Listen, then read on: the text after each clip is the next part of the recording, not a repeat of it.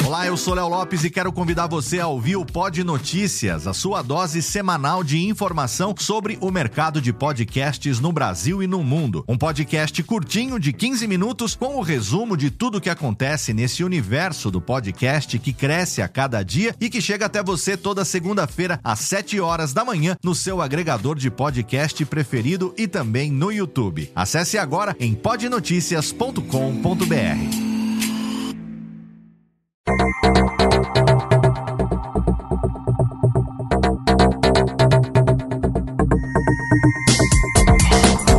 Técnica, alô Técnica, baixa a trilha técnica, seja muito bem-vindo. Esse é o episódio número 57 do Alô Técnica e hoje eu vou te dar cinco dicas para sonorização de podcasts.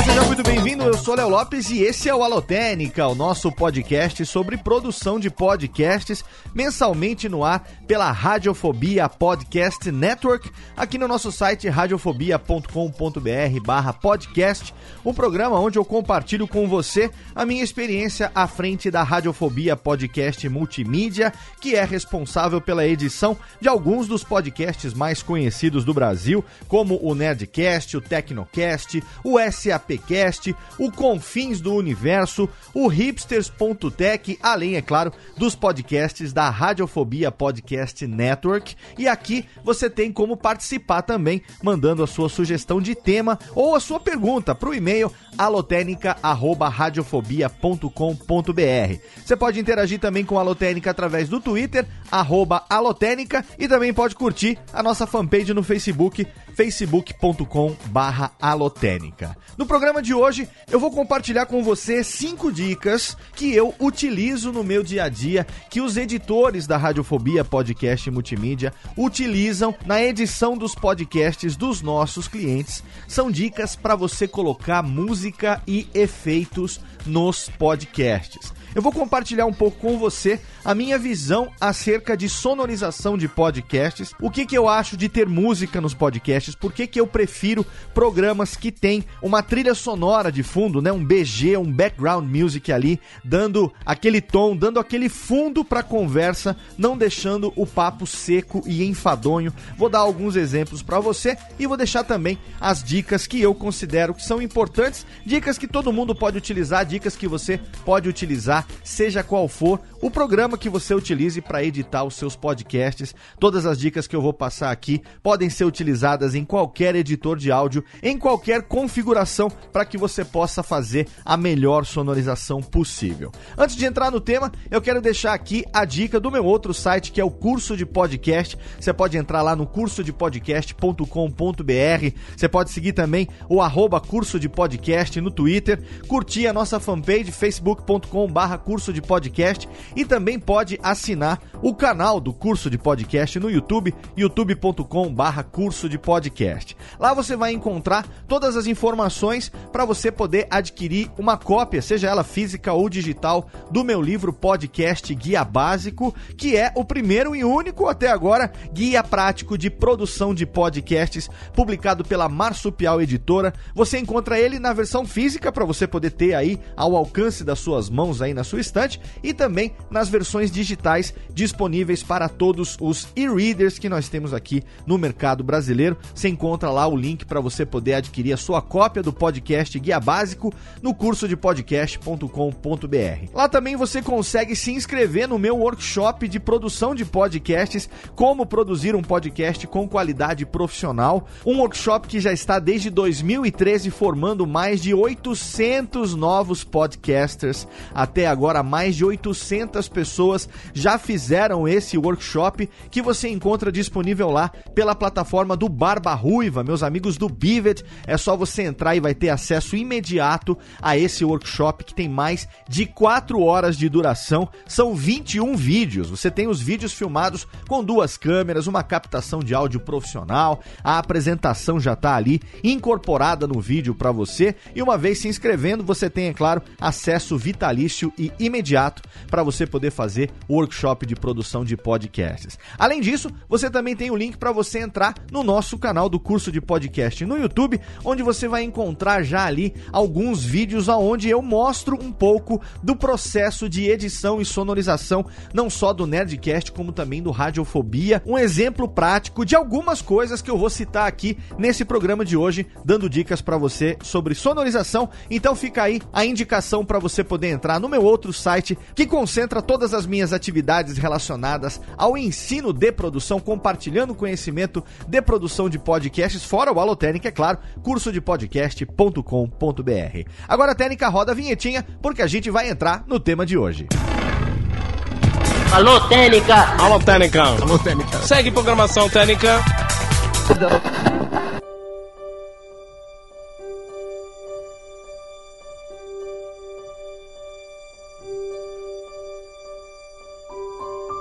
Bom, antes de entrar literalmente no tema do programa de hoje, eu peço a sua licença, ouvinte do Alotênica, para fazer aqui uma homenagem a um amigo que a gente perdeu, infelizmente, no dia de hoje, dia 28 de agosto de 2017.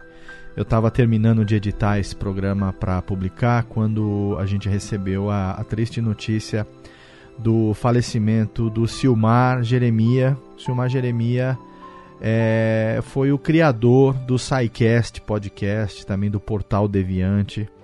Um dos empreendedores assim com maior amor pelo podcast brasileiro que surgiu até hoje. Eu tive a oportunidade de trocar várias ideias. O Silmar participou do Radiofobia quando a gente fez um crossover com o SciCast. E ele estava à frente também através da agência Protons, de organizar o Encontro Nacional de Podcasters.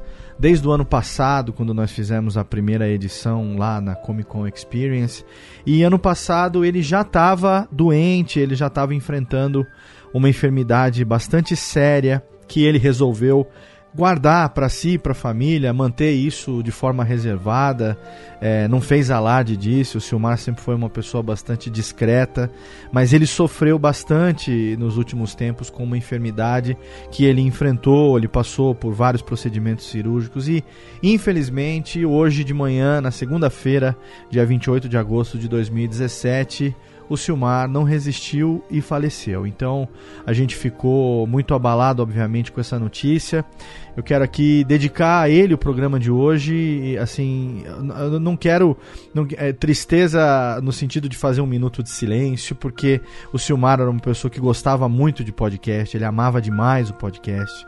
E eu acho que ele merece aplausos, né? Tudo que ele merece, por tudo que ele fez para o podcast, ele merece aplausos. Então, desejo aqui força para a esposa dele, a Fernanda, a Maria também, a filha dele, os demais familiares, a equipe dele lá da agência Protons, a Jujuba, o Edson, o pessoal do SciCast, do Portal Deviante, que eram muito mais próximos a ele. E fica aqui então a, a minha homenagem, a homenagem da Radiofobia Podcast Network, da equipe Radiofobia, do Alotênica, pela perda desse nosso querido amigo, que foi responsável por muito do que o podcast colheu nesses últimos anos de resultado, com sua visão, com seu amor, com seu empreendedorismo. Então, Silmar, continue aí o seu caminho, que nós continuamos aqui nos esforçando para fazer jus ao seu legado e para você, em nome de toda a equipe do Alotênica, ainda que virtuais, os nossos sinceros aplausos, meu amigo. Vá em paz.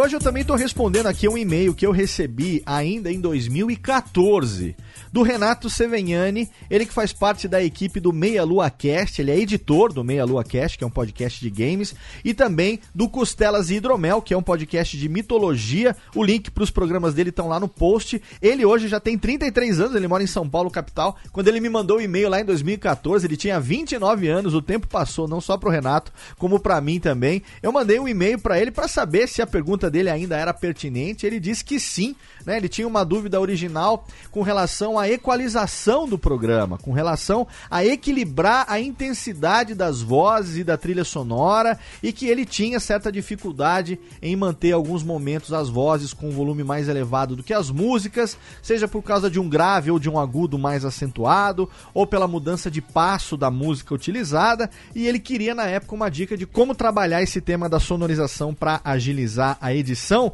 Ele disse que passava cerca de 5 horas para sonorizar cerca de uma hora de programa e ele não sabia se esse era o padrão ou se ele estava exagerando no zelo nesse ponto. E aí eu mandei um e-mail para ele falando: Renato, demorei para responder seu e-mail, mas ele estava guardado aqui para o momento de falar sobre sonorização. E eu perguntei se essa dúvida dele ainda era relevante. E ele me respondeu dizendo que nesse meio tempo ele conseguiu achar algumas soluções que facilitaram a vida dele, mas que ainda continua brigando com isso sim, ou seja, ainda é uma dúvida relevante. E aí ele diz o seguinte: em trechos de conversa que independem da trilha, ele joga uns loops sonoros com o tempo ele ajustou a intensidade, mas quando ele tem que usar as músicas para dar o tom, a equalização continua um tanto falha. Ele acaba fazendo as regulagens de ouvido, mas ao exportar para MP3 acaba soando diferente do que ele esperava. Então ele pergunta: seria melhor eu visualizar a waveform de alguma outra forma? Ou existem plugins que normalizem a trilha musical para evitar os picos? Deveria eu considerar o tom grave ou agudo da música antes de usá-la? Novamente, muito obrigado pelo grande trabalho, pelo retorno do seu e-mail. Um abraço, Renato Seveniani, da equipe do Meia Lua Cast, também do Costelas Hidromel. Fica aqui o meu abraço, meu agradecimento, Renato. Para compensar mais de três anos sem responder o seu e-mail, a sua dúvida, você que me mandou um e-mail original em 11 de agosto de 2014 e nós estamos publicando esse programa aqui no dia 28 de agosto de 2017. Então eu não vou responder a sua dúvida na sessão de pergunta do ouvinte. Eu vou dedicar esse programa inteiro para você e espero que ele responda algumas dessas suas dúvidas hoje, falando sobre sonorização de podcasts. Alô, Técnica! Alô, Técnica! Alô, Técnica! Segue programação Técnica! O programa de hoje ele é uma espécie de complemento do programa do mês passado, publicado no mês de julho, que foi o guia rápido de edição de podcasts.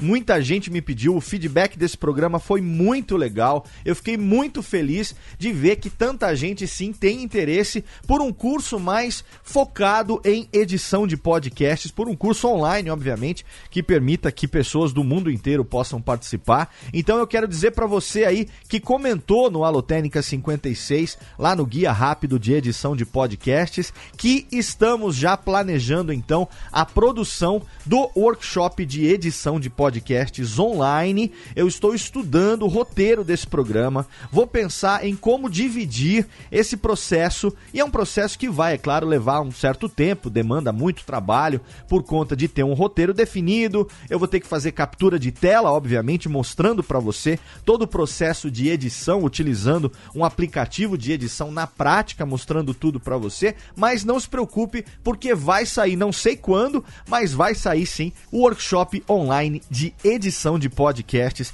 Eu agradeço a todo mundo que deu o seu feedback no programa passado. E enquanto comentava o programa passado, enquanto lia os comentários a respeito do programa sobre edição de podcasts, veio à tona esse assunto da sonorização dos podcasts. Eu chamo de sonorização o processo de, obviamente, colocar som que não seja voz, colocar música e colocar efeitos sonoros nos podcasts. Primeiro a gente faz a edição, a limpeza do arquivo, do flat, da gravação da voz, de quem grava apenas a voz, não colocando, como no caso do Radiofobia, já as músicas e efeitos, já tudo ao vivo durante a gravação. Uma vez limpo o programa, aí então a gente passa para o processo de sonorização, que é o processo exatamente de você colocar músicas e efeitos sonoros. E tem muita gente aqui agora no Brasil que está começando a fazer podcasts sem trilha de fundo, né? Sem BG, sem a background music, aquela música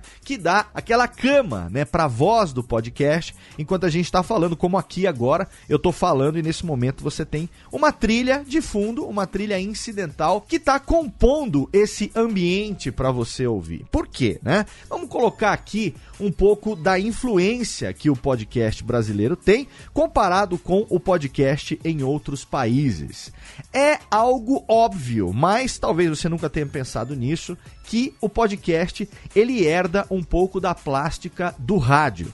Eu costumo falar isso sempre, para mim, podcast ele é o melhor rádio AM de todos os tempos. A gente traz hoje no podcast uma qualidade sonora superior ao rádio AM de antigamente, obviamente, mas a gente mantém a linguagem, né, o papo, a comunicação, a coisa direta, a coisa de eu falar diretamente para você, de eu falar no seu ouvido, você que está aí agora me ouvindo na academia, você que está no caminho de casa para o trabalho, no deslocamento, voltando para casa, seja no carro, seja no ônibus, seja no metrô. Você que muito provavelmente está ouvindo esse podcast sozinho.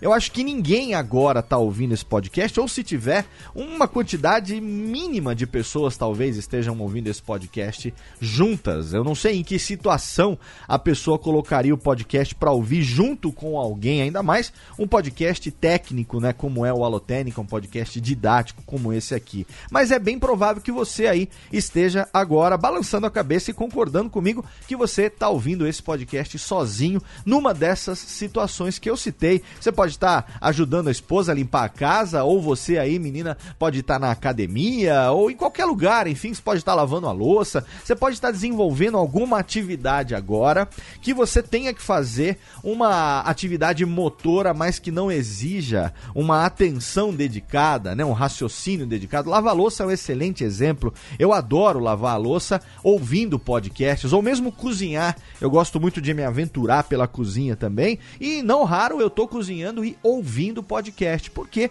a atividade de cozinhar ali, ela envolve um raciocínio, mas é uma coisa automática. É como dirigir também, né? No trajeto de casa para o trabalho, geralmente a gente já está acostumado com esse caminho. Se deixar o carro vai sozinho, ele segue esse trajeto sem que a gente tenha muito que se preocupar em trocar marcha, em fazer determinadas curvas, porque a gente faz tantas vezes, tantas vezes o mesmo trajeto, que uma parte automática do cérebro já vai fazendo com que aquilo funcione. Então, a gente consegue ouvir podcast de uma maneira muito tranquila enquanto desenvolve alguma dessas atividades que não exige uma atenção dedicada. Eu acho que você aí, talvez, muito provavelmente, esteja numa dessas situações agora ouvindo o Alotênica. E você deve concordar comigo que se você, na minha visão, não tivesse essa trilha de fundo, não tivesse esse BGzinho essa música incidental, que está dando o ritmo, que está acompanhando o ritmo da minha fala, ficaria talvez um tanto quanto enfadonho, um tanto quanto chato, um tanto quanto, digamos, sonolento, com cara de aula. E na verdade, eu não quero deixar isso aqui com cara de aula. Eu quero deixar isso aqui didático, mas ao mesmo tempo com uma cara de entretenimento também, uma cara de um programa aonde você tem uma música de fundo, informação. A minha linguagem eu também procuro utilizar uma linguagem menos informal do que no Radiofobia, mas ainda assim uma linguagem descontraída, uma linguagem coloquial, sem muita fala rebuscada, de maneira que fique fácil, claro, compreensível para você, que você possa desligar ao acabar de ouvir esse podcast e já começar a produzir, já colocar em prática o conhecimento que foi compartilhado. Alô, Técnica! Alô, Técnica! Alô, Técnica! Segue programação Técnica! Então eu particularmente prefiro programas que têm uma música de fundo. Para mim é difícil ouvir podcasts que sejam só voz, que sejam só bate-papo. Né? Mas, Léo, e lá fora, né? Nos Estados Unidos, a gente ouve programas é, e a maioria deles não tem trilha de fundo, só tem a voz, só tem o bate-papo. E aí a gente tem uma realidade diferente também da influência que a gente traz aqui no Brasil, do rádio, também da influência que lá fora eles têm do rádio. O rádio nos Estados Unidos, por exemplo, a gente vai citar os Estados Unidos aqui, por ser, obviamente, o maior mercado de podcasts do mundo e talvez aquele que as pessoas mais ouçam, né? Os podcasts americanos. O rádio lá ele é um rádio de muito papo, ele é um rádio de muito papo e pouca música. Programas aonde as pessoas estão conversando, programas longos, talk shows no rádio de duas horas de duração, aqueles programas que tem toda a cara de rádio AM de antigamente, né? Eu já falei um pouco aqui sobre o rádio AM, já coloquei alguns exemplos também aqui de programas assim, então eu vou colocar aqui agora o exemplo de um podcast americano que eu não ouço todos os episódios, até porque eu já falei e repito, para mim é difícil ouvir programas que não tem trilha de fundo, mas eu vou ilustrar aqui para você e eu quero que você preste atenção e depois eu vou levantar algumas características desse programa. Eu vou tocar aqui desde o começo, parece que não, né? Você vai falar assim, nossa, você tá tocando da metade, mas não. Desde o começo, um pedacinho de um episódio do Nerdist que é o programa número 851. Olha aí, um programa longevo que está há muito tempo no ar. Programa 851. Nesse programa especificamente, eles entrevistam o ator americano Keanu Reeves, né? O Neo do Matrix, o John Wick, enfim, vários personagens aí do Keanu Reeves, todo mundo conhece. Vou colocar para você um trechinho do Nerdist para ilustrar aquilo que eu quero dizer. Welcome to the Nerds Podcast number 851. This episode is brought to you by Loot Crate, which is a monthly subscription box service for epic gear and gaming items and pop culture stuff. Uh, it's less than 20 bucks a month. You're going to get six to eight items. It's licensed gear, it's apparel, it's collectibles. It's They're essentially unique, one of a kind items that if you listen to this podcast, you pr- are probably in your wheelhouse. I'm just going to go on a limb and say that Loot Crate is like a friend who knows what you love and then surprises you because you forget once you just kind of put it on subscribe and it just runs in the background of your life and then it's like, oh, I got the box. Oh, that's right. It, it will legitimately brighten a shitty day will be turned around like that because you get this Loot Crate box full of stuff for yourself to play with. So you have until the 19th at 9 p.m. Pacific each month to subscribe. Tudo isso que você ouviu até agora é a introdução do programa. Você repare que ele não tem uma vinheta lá na abertura, ele não tem uma identidade sonora. Ou seja, se você não prestar atenção, e é claro, o cara vai estar tá falando, tá começando mais uma edição do Nerdist Podcast, episódio 581 e tal. Se você não prestar atenção nisso, na informação, pela plástica, pela identidade sonora, você não identifica qual é o programa logo de cara. E isso é uma característica dos podcasts americanos. Isso vai ao longo de oito minutos. É uma abertura de oito minutos na qual ele fala do patrocinador, o cara que está pagando por esse programa. Você ouviu aí, se você entende inglês, ele está fazendo uma campanha, anunciando um produto, dizendo o que, que é para você fazer e tal. E aí eu vou avançar um pouquinho o áudio agora, porque eu não vou tocar esses oito minutos. E agora eu vou tocar exatamente o momento em que ele termina esses oito minutos da abertura, que tem a propaganda, que ele está vendendo o produto, o serviço que está patrocinando esse programa, e aí entra a vinhetinha e já entra direto a entrevista com o Keanu Reeves. Vou tocar aqui agora para você. check out the menu, get your first three meals free with that code and free sh- shipping. So uh, thanks to Blue Apron for sponsoring this episode of Nerds Podcast, blueapron.com slash Nerdist.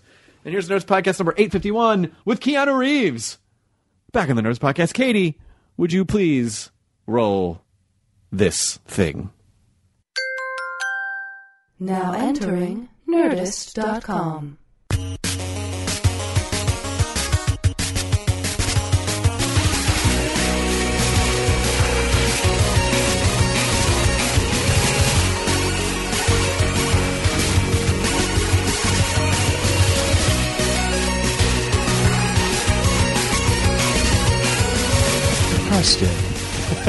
That's good. A day where uh, everyone gets very inquisitive. Yeah, It's usually about the thing you're doing. which is okay. You know, it's uh, it's putting up posters. You know, you want you want people to know about the the show you're putting on, and Yeah. I know, but it's a whole separate. I, I always ask everyone about it on these on these junket days because, you know, when you first start out in the business, I, I don't think anyone ever thinks, I wonder, I should practice press day. You know, it's like, oh, you learn acting, you go to acting.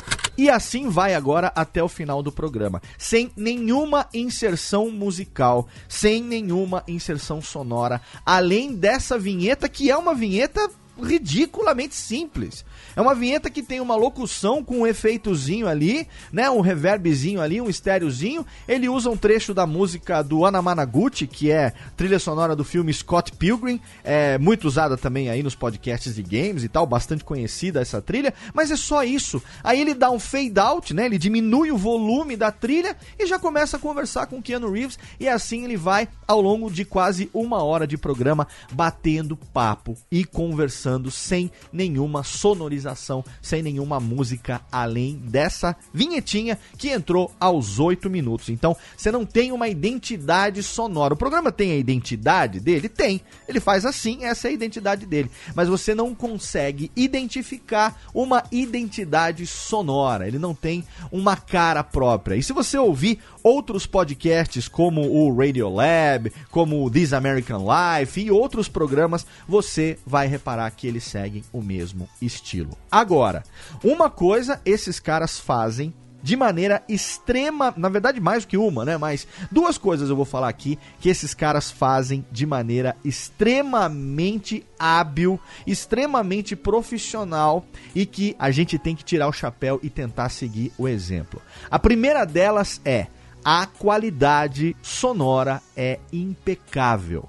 A qualidade do microfone, a qualidade do compressor desses caras é impecável. Então, é uma coisa que, ainda que não tenha música de fundo, se você quer prestar atenção na informação, a qualidade sonora, a qualidade técnica, ela não vai te ferir não vai ter aquela impressão de que a pessoa está gravando dentro de uma lata de Nescau, com um headset, com uma internet ruim, gravando via Skype, via Hangout. Não. O cara tá num setup bacana, com um microfone bom, com um gravador, uma mesa de som, seja lá o que for que ele esteja usando ali, ele tá captando e a captação é profissional de qualidade. E o segundo ponto que eu quero ressaltar: os caras se preparam, os caras são articulados, eles sabem conduzir uma entrevista, sabem conduzir um papo, eles têm informação sobre o convidado, eles têm uma eloquência, né? eles conseguem falar de maneira clara, ligar as ideias, prender a atenção da pessoa.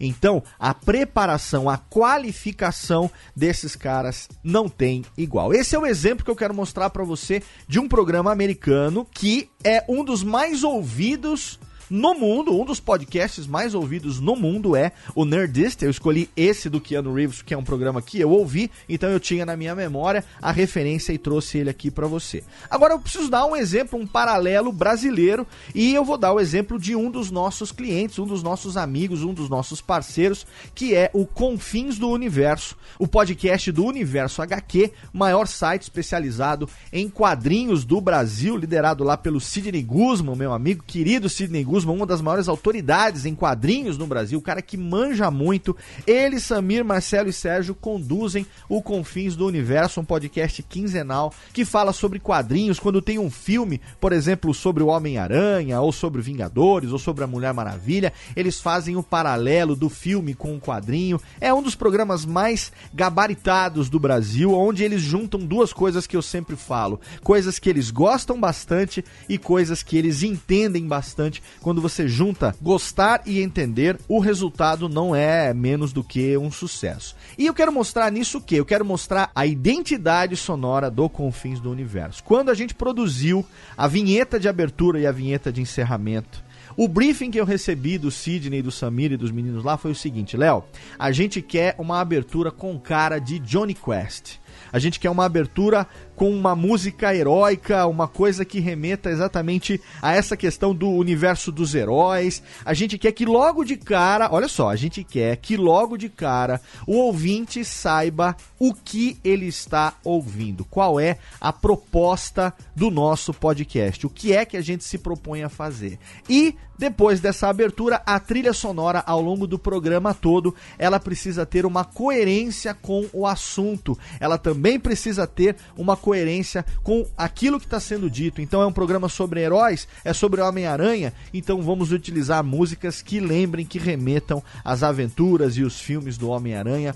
Então ele tem uma preocupação com a identidade sonora. Eu vou tocar agora para vocês a abertura e um trechinho do começo do Confins do Universo.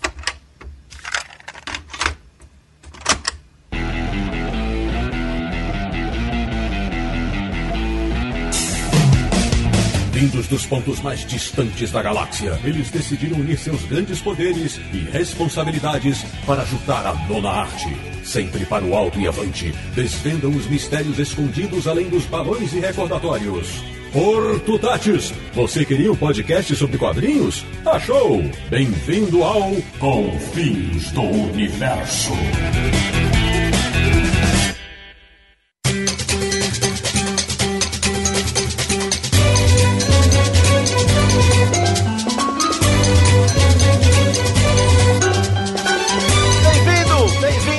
Começando mais uma edição de Confins Universo, o podcast de quadrinhos mais independente da podosfera brasileira, que é o podcast do site Universo HQ, www.universohq.com, o site que mora no coração de todo fã da boa e velha nona arte. Então vamos às apresentações do nosso timaço para este episódio especialíssimo. Eu sou o Sidney Guzman, falo de São Paulo e amo tanto quadrinhos que sou capaz de curtir a leitura a dois. De Petrópolis, no Rio de Janeiro, ele que adora bife, gosta de feijão, mas ama arroz. Samir Naliato. Ah, mas é um cardápio. O Naranja que vai gostar disso. Bacana, né? Então agora você faz a comparação do Nerdist, que é um dos programas mais ouvidos do mundo, e do Confins do Universo, que certamente hoje é o podcast mais qualificado sobre quadrinhos no Brasil. E você preste atenção na diferença de sonorização. Esse é o foco do programa de hoje. Então eu, particularmente, eu que sou radialista, eu que venho do rádio, eu que tenho essa influência do rádio AM principalmente,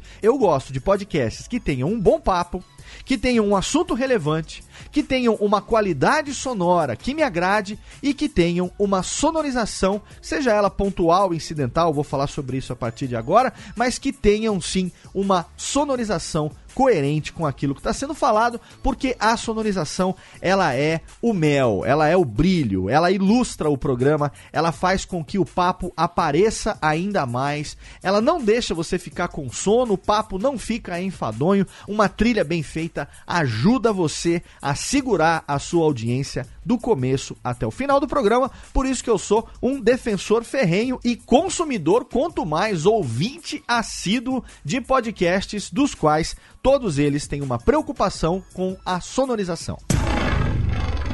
Alô, Técnica! Alô, Técnica! Alô, Técnica! Segue programação Técnica! Dito isso, feita essa introdução, se você quer sonorizar o seu programa, se você quer colocar música no seu programa, efeitos sonoros, eu já fiz um Alotênica falando sobre efeitos sonoros, o Alotênica número 20, sobre sonoplastia e efeitos sonoros, um programa que eu abordei um pouco mais essa questão da origem da sonoplastia, da criação de efeitos sonoros, eu dei exemplos do Ben Burt, eu dei vários exemplos lá, se você não ouviu ainda, tem um link no post, tá no seu feed, é claro, a Lotérica número 20, que foi ao ar em setembro de 2014 já, nossa, vai fazer três anos já, tem lá um programa falando sobre sonoplastia e efeitos sonoros, e eu já fiz dois programas sobre música e direitos autorais, o piloto do Alotênica, ele foi sobre música e direitos autorais lá em novembro de 2013, e depois agora, mais recentemente, nem tão recentemente assim, mas em janeiro de 2016, eu fiz um programa respondendo perguntas sobre direitos autorais, sempre que a gente fala de música, efeito e sonorização,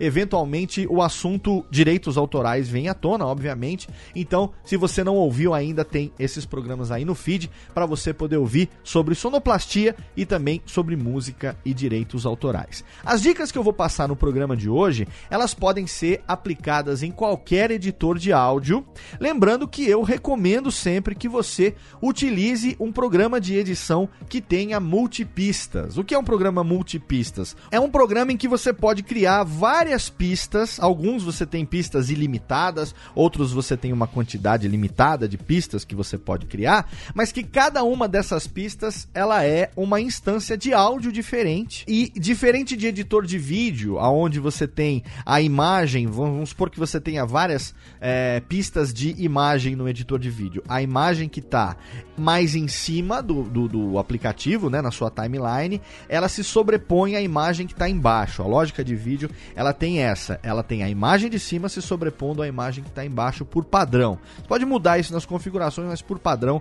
é isso que acontece. Diferente do editor de vídeo, o editor de áudio, ele automaticamente está mixando todos os sons que estão na timeline. Então, se você tem cinco faixas, nas quatro primeiras faixas você tem vozes e na quinta faixa você tem uma música, tudo isso está sendo mixado. Quando você dá um play na timeline, tudo isso toca ao mesmo tempo, a não ser que você mute uma das faixas, a não ser que você deixe uma das faixas em modo solo para que ela toque sozinha, a não ser que você mexa com volumes, e é isso que eu vou falar daqui a pouco, tudo toca ao mesmo tempo. Então, um programa de edição de áudio que tem multipistas permite que você coloque vários áudios um embaixo do outro ali e quando você toca, eles tocam todos ao mesmo tempo. Então eu vou considerar que você utiliza já um aplicativo, um software multipistas para editar o seu podcast. Ele pode ser o Logic Pro, ele pode ser o GarageBand para quem usa o Mac, ele pode ser o Sony Vegas, que é o que eu utilizo até hoje, não largo do Sony Vegas. Pode ser também o Adobe Audition, pode ser o Reaper, pode ser outro programa qualquer que você utilize. Pode ser um DAW específico, né? um DAW, um Digital Audio Workstation, ou pode ser um programa como o Sony Vegas, que é um programa de edição, tanto de vídeo quanto de áudio, que eu utilizo apenas para edição de áudio. É claro que quando eu edito vídeo, eu também utilizo pistas de vídeo, mas no dia a dia, editando podcasts, eu utilizo apenas audio tracks, apenas faixas de áudio. Então, levando em conta que você já tem aí o seu aplicativo da sua preferência, um aplicativo multipistas, eu vou te dar então a partir de agora cinco dicas para que você consiga sonorizar o seu podcast de maneira mais rápida, de maneira mais eficiente e que fique agradável ao seu ouvinte. Alô, Técnica! Alô, Técnica! Alô, Técnica! Segue programação Técnica! Dica número 1: um, escolha entre sonorização pontual ou sonorização incidental. Léo, o que é sonorização pontual? Sonorização pontual é quando a trilha sonora conversa diretamente com o papo naquele determinado momento. Então, eu vou dar um exemplo prático de sonorização pontual. O Nerdcast é um podcast que eu sonorizo utilizando sonorização pontual. Significa que no momento que alguma coisa está sendo falada, a trilha de fundo, ela tem relação direta com o tema, com o assunto. Se está sendo dito alguma coisa sobre determinado filme, pode prestar atenção porque via de regra, a trilha desse filme ou alguma música que tenha relevância com esse filme estará tocando no fundo. No Nerdcast não são raras as citações musicais. O pessoal lá gosta muito de lembrar de música, de citar música, e sempre que uma música é citada, ela vai tocar no fundo. Às vezes eu sincronizo a música com o cantarolar da música. Às vezes eu faço uma brincadeira, eu boto lá uma vinhetinha do Silvio Santos mandando um Pablo, qual é a música, Pablo, e aí eu toco a música para ilustrar aquilo que foi dito. Isso eu uso muito mais quando eles erram a música, né? Quando tentam falar com uma música o nome não era, canta errado e tal. Aí eu coloco qual é a música, coloco também um alarmezinho de certo e errado que o Vitinho me mandou lá do Peladinha para poder dizer o joguinho, né? O que foi certo, a resposta certa, resposta errada. Eu utilizo ali para ilustrar. Então, esses recursos de sonorização que são utilizados pontualmente, a pessoa cometeu um erro, entra uma canelada. A pessoa falou alguma coisa de cunho sexual, entra um tarado alert aqui. A pessoa falou alguma coisa nojenta, entra um nojo alert. Até quando fala alguma coisa de novela, tem também esse aqui que é o noveleiro alert para você poder saber que ali está sendo citado alguma coisa relacionada à novela. Então, esse estilo, esse método de sonorização, quando a música, a trilha e os efeitos conversam com os participantes ali de fundo, eles não estão conversando durante a gravação, mas na edição eu faço com que a trilha tenha uma participação ativa, como se fosse um outro participante né? Às vezes dá até a impressão que eu levantei a música, abaixei a música durante a gravação, porque tem reações que acontecem depois disso. Ah, é mesmo. Nossa, a música era essa. E dá em você a impressão de que isso foi roteirizado, de que isso foi combinado. A música ela tem totalmente uma conversa com o papo entre os participantes. Isso é sonorização pontual. E a sonorização incidental é o contrário, é o que eu faço aqui no Alotênica, é o estilo de sonorização que nós utilizamos no hipsters.tech, né? É o estilo de sonorização que nós utilizamos no SAPcast, que é uma sonorização incidental. A música, ela tem uma relação temática com o assunto. Então, um programa como hipsters.tech utiliza trilhas que tem um som mais tecnológico, uma coisa mais de batida, uma coisa mais eletrônica, uma coisa que remete mais à internet. Um programa como o Nerdcast Empreendedor, que diferente do Nerdcast, é sonorizado de forma incidental, o Nerdcast principal apenas, que é a sonorização pontual, o Nerdcast Empreendedor, o Nerdtech, são programas que são sonorizados, são programas sonorizados de forma incidental. No caso do Nerdcast Empreendedor, trilhas que são mais institucionais, uma coisa mais business, uma coisa que remete mais a negócios, né? Mas a trilha ela é incidental. Aqui no Alotênica eu utilizo essa que você está ouvindo no fundo e um pacote de trilhas que geralmente uma vez por ano ou a cada dois anos eu dou uma renovada nesse pacote de trilhas e ela funciona ali no fundo, ela está ilustrando, ela está dando tom pro programa, mas ela não está conversando comigo. Eu não estou utilizando a trilha como um recurso para chamar ali a sua atenção pontualmente para alguma coisa, a não ser, é claro, o que eu fiz agora atrás, colocando os inserts ilustrando as coisas que eu disse, né? O Radiofobia é a mesma coisa, só que no Radiofobia, como eu gravo ele ao vivo, eu tenho um pacote de trilhas que eu coloco ali como se eu tivesse no rádio ali em tempo real de BG que eu vou utilizando, eu vou trocando e eventualmente vamos contar uma história bucólica. Aí a gente brinca, risca o disco e coloca a musiquinha, né, de historieta bucólica para uma pequena cantante. Entra essa musiquinha aqui do Summer Place e aí a gente faz essa vozinha de Malfátio e aí a gente eventualmente corta, risca, volta para a trilha original. Então essa brincadeira do ao vivo do Radiofobia, ela tem momentos de pontualidade, ela tem momentos de sonorização pontual que eu chamo a técnica, faço aquela brincadeira de colocar pontualmente o que está acontecendo ali. Mas, via de regra, é sonorizado de forma incidental. Então, a minha primeira dica é para que você escolha qual é a melhor forma de sonorizar o seu programa. Lembrando que a sonorização pontual ela vai demandar muito mais tempo, vai te dar muito mais trabalho para fazer uma sonorização pontual do que uma sonorização incidental. Eu ainda, agora, às vésperas de completar cinco anos já editando o Nerdcast, eu ainda levo em média de 8 a 10 horas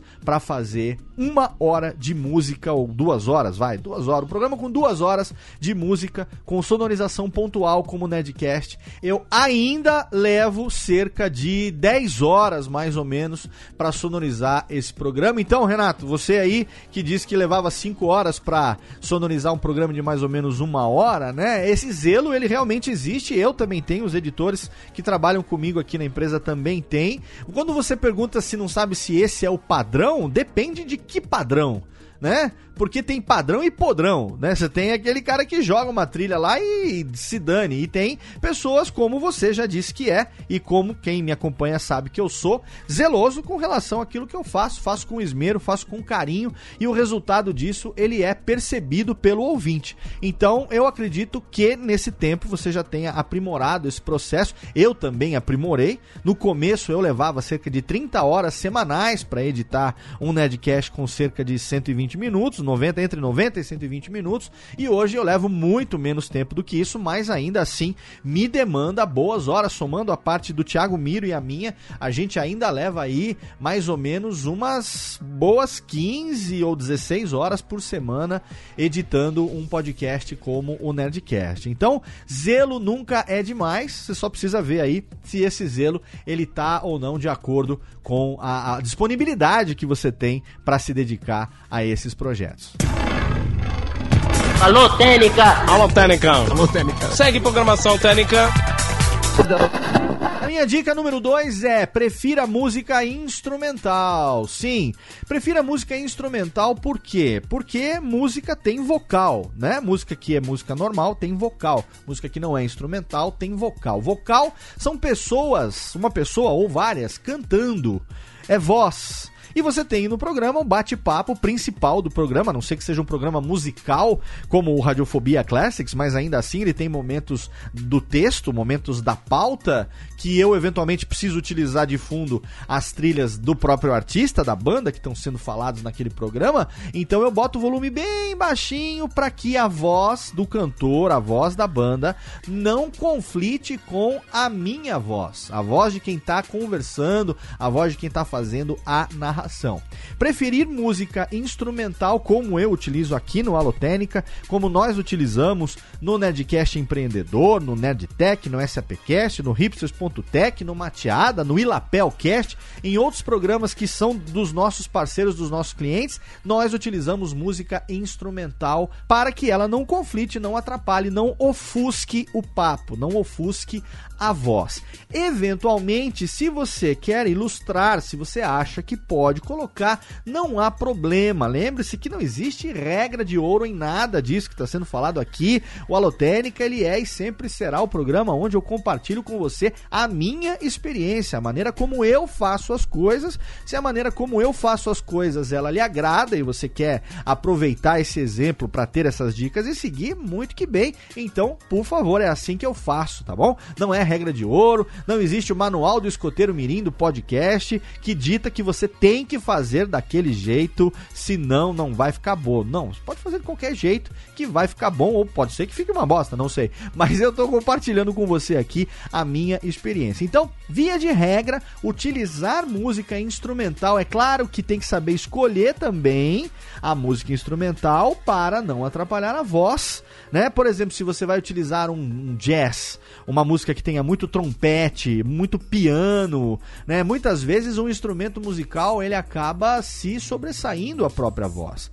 Né? Então você tem que tomar cuidado com isso. Se você tem um rock muito pesado, uma guitarra é, é, muito suja, utilizar essas trilhas como BG talvez não seja uma boa ideia, porque elas podem ofuscar o papo. Elas podem chamar mais a atenção do que o papo. E se o objetivo da trilha incidental ali é dar a cama, é dar o fundo, é servir de BG, de background, por isso que chama background music, é a música que está no fundo, é a música que está ali dando cor, dando vida para a conversa, mas ela não pode aparecer, não pode ser como aquela convidada de um casamento que quer ser mais bonita do que a noiva, que quer brilhar mais do que a noiva. A gente tem que ser aquele convidado discreto, né? A trilha sonora tem que ser aquele convidado discreto que fica. A trilha sonora deve ser aquele convidado discreto que tá ali participando, tá ali, né, homenageando, dando brilho, levando alegria para a cerimônia, mas ele não faz questão nenhuma de ser mais importante ou de aparecer mais do que os noivos ou o aniversariante, ou seja lá o que for. Você entende, né? Essa metáfora, esse exemplo, eu tenho certeza que sim. Então, a minha dica número 2 é essa. Sempre que puder, para você poder valorizar o papo, prefira música instrumental. Alô, Técnica! Alô, Técnica! Alô, Técnica! Segue programação Técnica! Dica número 3, cuidado com o volume. Cuidado com o volume exatamente para também não atrapalhar o papo. A ideia da sonorização do programa, a não ser que seja um audiodrama, a não ser que seja uma novelização, a não ser que seja uma atração onde você precise criar um universo, criar uma atmosfera, como é o caso, por exemplo, dos Nerdcasts de RPG, como é o caso, por exemplo, dos audiodramas dramas que a gente editou ao longo desses anos todos, projeto Apagão lá da Rede Geek, programas onde você precisa, programas nos quais você precisa criar um universo, você precisa criar uma imersão, você precisa criar um mundo factível, algo que as pessoas acreditem que elas estão realmente imersas ali naquele mundo, naquela atmosfera, a não ser nesses casos, a trilha ela está ali para servir de cama, para servir de base de brilho, como eu citei agora há pouco, para o papo. Então, não apenas utilizar música instrumental, mas também tomar cuidado com o volume, porque a música pode ter sido muito bem escolhida, a música pode estar muito coerente com aquilo que está sendo falado, a música pode estar realmente de acordo com o papo, de acordo com o ritmo, como essa que eu estou utilizando aqui, eu considero que seja assim uma música de acordo com aquilo que eu estou falando, de acordo com a temática do Alotênica, mas olha o que eu vou fazer agora. Eu vou aumentar o volume dela e aí ela vai atrapalhar atrapalhar. Atrapalhar a ponto de você talvez não entender direito o que eu tô falando. Não porque eu esteja falando de forma diferente. Porque eu tô gravando, no momento que eu tô gravando esse áudio, eu tô gravando no mesmo volume, no mesmo ritmo, com a mesma intensidade. Mas na hora da sonorização eu posso errar na medida desse volume. Eu posso colocar um volume muito mais alto do que deveria e agora você já está totalmente perdido porque você está prestando mais atenção na batida dessa trilha de fundo, que era para ser uma trilha incidental, você não está prestando muita atenção no que eu estou falando porque a trilha está me atrapalhando. Agora a gente faz de novo um fade out, diminui o volume, coloca ela no volume que estava anteriormente para que ela continue ilustrando o papo, mas não ofusque, não atrapalhe a compreensão daquilo que está sendo dito. Então é muito importante tomar cuidado com o volume. Eu ouço, infelizmente, ainda muitos podcasts que os editores realmente perdem a mão do volume da trilha. A trilha fica alta demais e aí você perde a concentração, você perde o fio da meada quando acontece um barulho muito contundente ou alguma coisa começa a te chamar mais atenção. Eventualmente você tem que pausar, voltar alguns minutos porque a trilha te atrapalhou e você não conseguiu ouvir o, o que estava sendo dito, não conseguiu focar no assunto e parou de acompanhar a conversa porque a trilha te atrapalhou. Então, para você fazer isso, você pode utilizar envelopes de volume.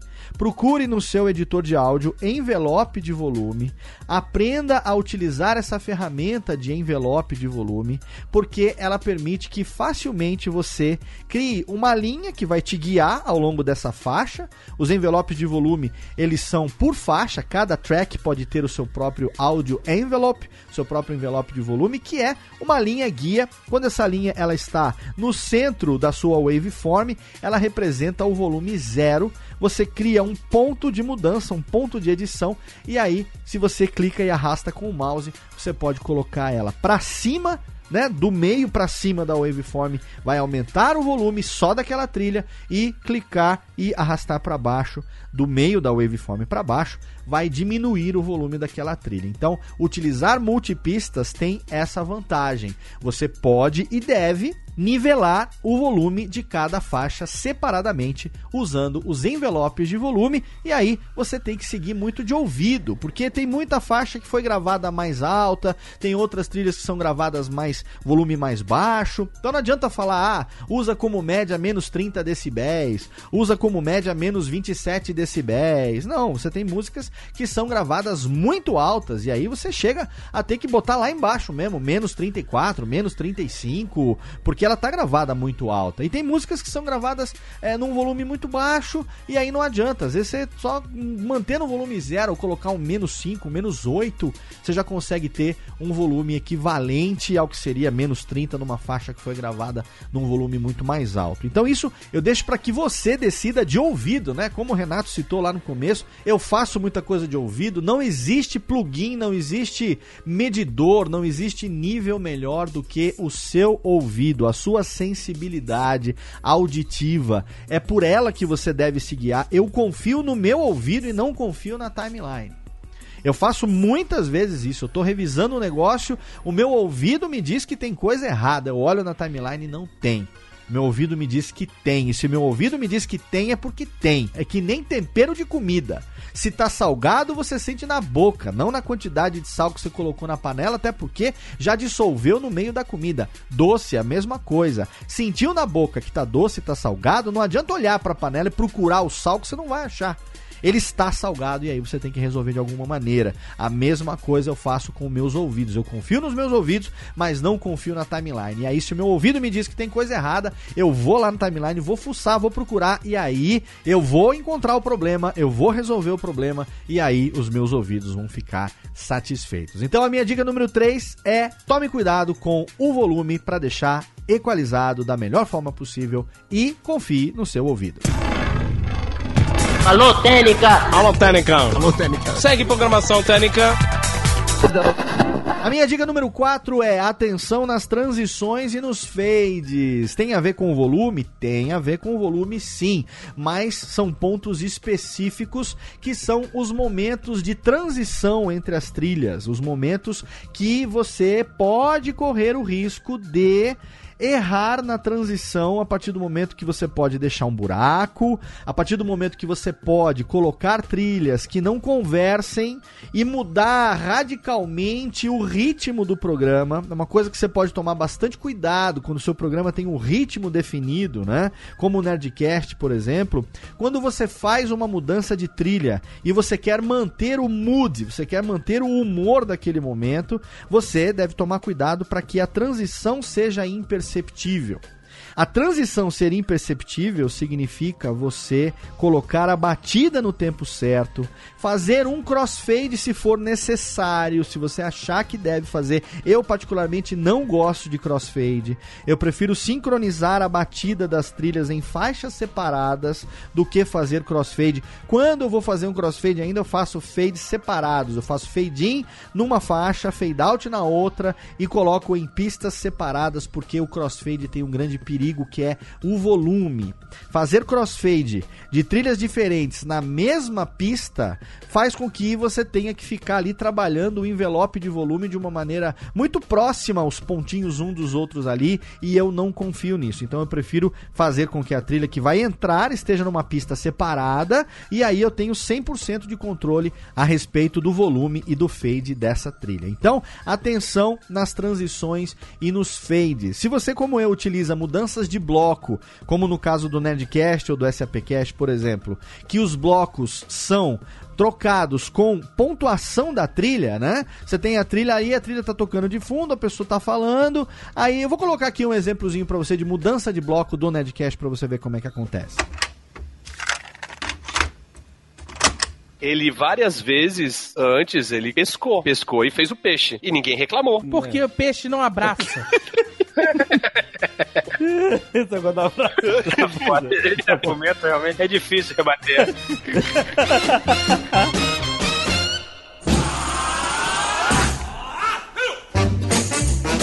Bom, você não é obrigado a ser uma pessoa marcante. Ninguém é obrigado a ser uma pessoa marcante. Mas, Às vezes cara, é até bom que não seja, né? é, é bom que seja, também.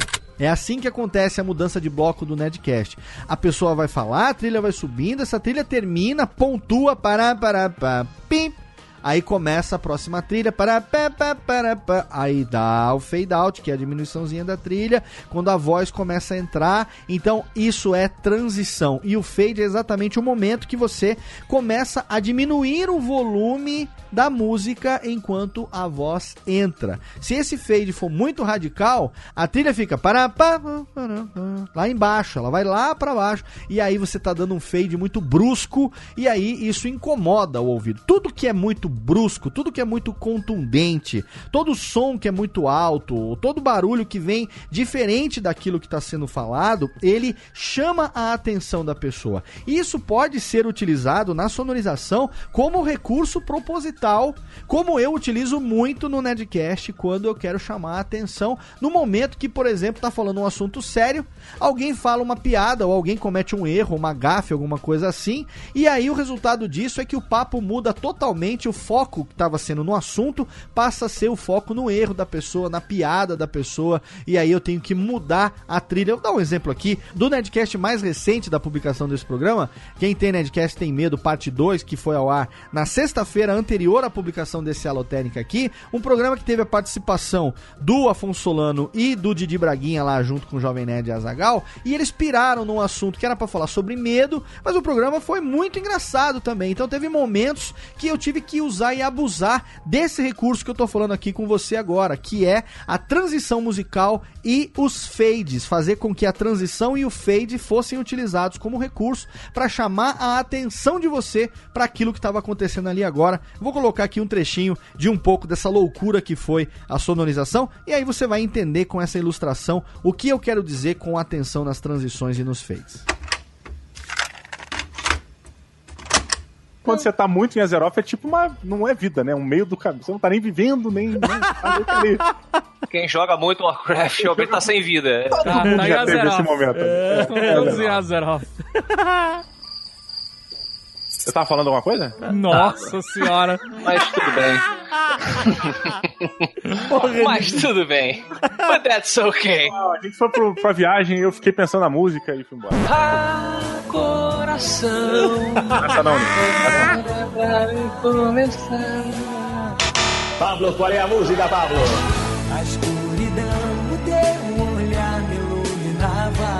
Você sabia que eu fui convidado pra fazer figuração nessa novela? É, é verdade. Eu e meus amigos no colégio, a gente nós fomos convidados pra ficar no Vale dos Suicidas. É o Vale dos Suicidas, porra. Que é que eu tô falando lá? É onde é que tá- Vale dos suicidas. Porque nós éramos rock and roll, sacou? É? Galera, ok. eu- Galera do mal aí, Ele ó, era grunge, Júnior. segundo o Sr. M. Ah, Tu o era David- grunge. Tu não aí você ficou lá, ficou lá na Não, não lama. aceitei, sacou? jamais. Eu sou anti-globo.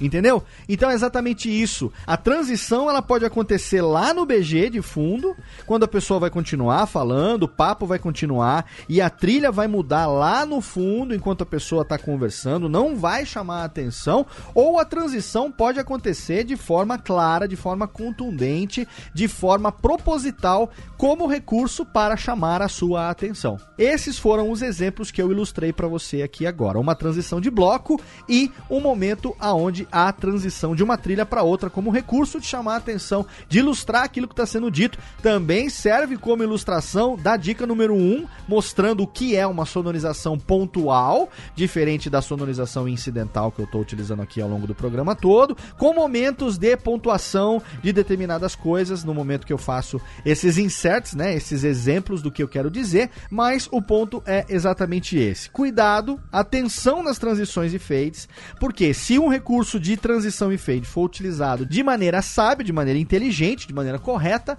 é uma excelente ferramenta para você poder pontuar os momentos que você quer, para você poder inclusive chamar a atenção do ouvinte para alguma coisa e no caso da transição da trilha de fundo, o volume o fade ali acontecendo de uma maneira suave, tranquila, exatamente no momento que você não quer que a pessoa perceba que mudou de trilha. Você quer manter ali o mood, você quer manter o humor, né? Você quer manter ali o clima daquilo que está sendo falado, daquele momento do programa, mas você não quer chamar a atenção para a trilha. Então, as transições e os fades são ferramentas que, bem utilizadas, fazem com que você tenha uma sonorização com uma cara extremamente profissional no seu programa. Alô, Técnica! Alô, Técnica. Alô, Técnica. Segue programação Técnica. Minha dica número 5, a minha dica final, é uma dica que talvez seja chovendo molhado, talvez seja redundante, mas eu não me canso de falar sobre ela e eu preciso utilizar ela aqui como reforço, que é evite problemas usando trilhas brancas ou trilhas sob licença Creative Commons. Evite utilizar músicas com copyright. Use músicas com copyleft. Copyleft é o contrário do copyright. Toda música que tem direito autoral envolvida, toda música que tem um dono, um proprietário, é uma música que tem copyright. Toda música que você pode utilizar livremente é uma música copyleft. E nessas músicas entram as trilhas brancas, as chamadas trilhas sem direito autoral, trilhas de direito livre e também as trilhas sob licença Creative Commons. E aí, dependendo do tipo da licença Creative Commons, você precisa colocar uma observação no texto do local onde você está publicando esse áudio, como eu faço lá no nosso post do Alotênica, dizendo da onde são tiradas as trilhas que eu utilizo para o programa. Eu utilizo trilhas sob licença Creative Commons, utilizo trilhas brancas também, mas aquelas que são sob licença Creative Commons, a citação está lá no post exatamente como pede a licença. E essa última dica, evitar os problemas, é exatamente para que você não tenha dor de cabeça ao longo de todo o processo de produção do seu podcast, para que você possa continuar produzindo com o mesmo padrão de qualidade, com a mesma identidade sonora, com o mesmo padrão sonoro do começo da concepção do programa até quando você quiser, independente de quantos episódios o seu podcast tenha, independente de quanto tempo você pretenda continuar produzindo podcasts. Evitar problemas é fácil no podcast a partir do momento que você tem muitas e muitas fontes de trilha grátis. Tem muita coisa mesmo. Olha, se você entrar, vou deixar um link lá para você da biblioteca sonora do YouTube. Na biblioteca sonora do YouTube você tem ali uma porrada de trilhas. Aí você escolhe ali qual licença que você quer. Sem citação. Não quer ter problema nenhum. Quer pegar e utilizar a Lavonte, seja no seu podcast, seja no YouTube, seja para qualquer coisa, procura uma trilha grátis, trilha free. E aí esse Audio Library do YouTube tem muita coisa, aumenta sempre a quantidade de trilhas que tem lá disponíveis. Cria o seu próprio banco, pega, ouve, veja quais são as trilhas que se encaixam dentro da plástica do seu programa. Cria um banco de trilhas. Se você acha que a trilha é curta, não tem problema. Crie loops, abra o editor de áudio, sincroniza o momento das batidas e você faz com que uma trilha de dois minutos possa ter infinitos minutos. Crie loops. Loops são exatamente isso, são repetições da mesma trilha ao longo de várias vezes. Então você tem uma trilha de quatro minutos que você pode fazer o loop no momento certo, ela dobra para oito ou um pouco menos. Aí você pega isso que você já fez, dobra de novo e ela pode chegar até, sei lá, 15 minutos ali. Você não se preocupa, bota ela para tocar de fundo. É muito útil quando você faz alguma transmissão ao vivo e quer ter uma música de fundo ali sem se preocupar com isso. Pega uma trilha livre lá da library do YouTube e seja feliz. Monte o seu próprio banco de trilhas. Ah, Léo, mas eu vou usar essa library do YouTube aí, muita gente vai utilizar também. Eu não quero que o meu programa tenha as mesmas trilhas e, sei lá, eu quero ter uma identidade própria. Sabe o que você pode fazer também? Você pode contratar um profissional aqui na Radiofobia Podcast Multimídia, você pode contratar se você quiser, para compor trilhas para você. A gente tem profissionais aqui que prestam esse serviço. A gente compõe uma trilha para você. Compondo essa trilha para você, você paga por ela e ela é sua. Você pode utilizar ela do jeito que você quiser. Você não dá ela para ninguém, você utiliza só no seu programa e aí você vai ter um programa com uma trilha só sua que você já pagou pela produção dela. Consequentemente, você não vai precisar pagar direito autoral por nada, porque a gente vai vender para você a trilha que foi produzida especialmente para você. E aí você tem um programa com a sua própria cara, com a sua própria identidade sonora. Se você quiser uma solução também, você pode encomendar composições de trilhas específicas para o seu podcast ou para suas vinhetas, ou seja lá o que for. Existem profissionais no mercado que fazem isso com muita competência, alguns dos quais prestam serviço para a gente na Radiofobia Podcast e Multimídia. Então, a minha última dica para encerrar o programa de hoje é exatamente essa: evite problemas de direito autoral, escolha trilhas de direito livre, trilhas copyleft ou sob licença Creative Commons e seja feliz, tá bom? As dicas estão aqui, agora é só você ouvir, colocar em prática, abrir o seu editor e fazer o seu melhor podcast do mundo. Não se esqueça que você pode interagir comigo mandando a sua dica, sua sugestão, sua pergunta pro e-mail alotérica@radiofobia.com.br, como fez o meu amigo Renato Seveniani, lá do Meia Lua Cast e também do Costelas Hidromel. Renato, espero que nesse programa aqui eu tenha ajudado você de alguma maneira, compartilhando um pouco da minha experiência na sonorização de programas. Entra você lá também e julga lá o material do Renato lá no Meia Lua Cast também lá no Costelas Hidromel. Vamos ver se o Renato tá sonorizando direitinho. Vai lá, dá um clique, dá um download lá para eles e ouve o programa. E aí, Renato, depois me dá o seu feedback para saber se eu respondi aqui um pouco pelo menos das suas dúvidas. Se você aí tiver também sua dúvida, manda pro nosso e-mail, interaja com a gente também nas redes sociais, Twitter, arroba alotênica, facebook.com barra alotênica. Mês que vem eu tô de volta com mais um podcast sobre produção de podcasts. Conto como sempre com o seu download, com a sua audiência. Um abraço e até lá.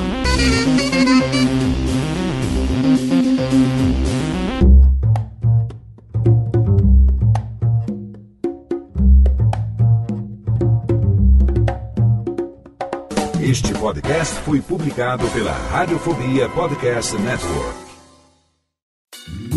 Oi, eu sou o Antônio Viviani e quero convidar você a ouvir o nosso podcast Voz Off. Desde julho de 2017, eu e meu amigo Nicola Lauleta temos o prazer de conversar com as grandes vozes do rádio, da TV e da publicidade do Brasil e trazer suas histórias até você. Se você, como nós, é apaixonado por locução, acesse vozoff.com.br e acompanhe nossos episódios aqui na Radiofobia Podcast Network.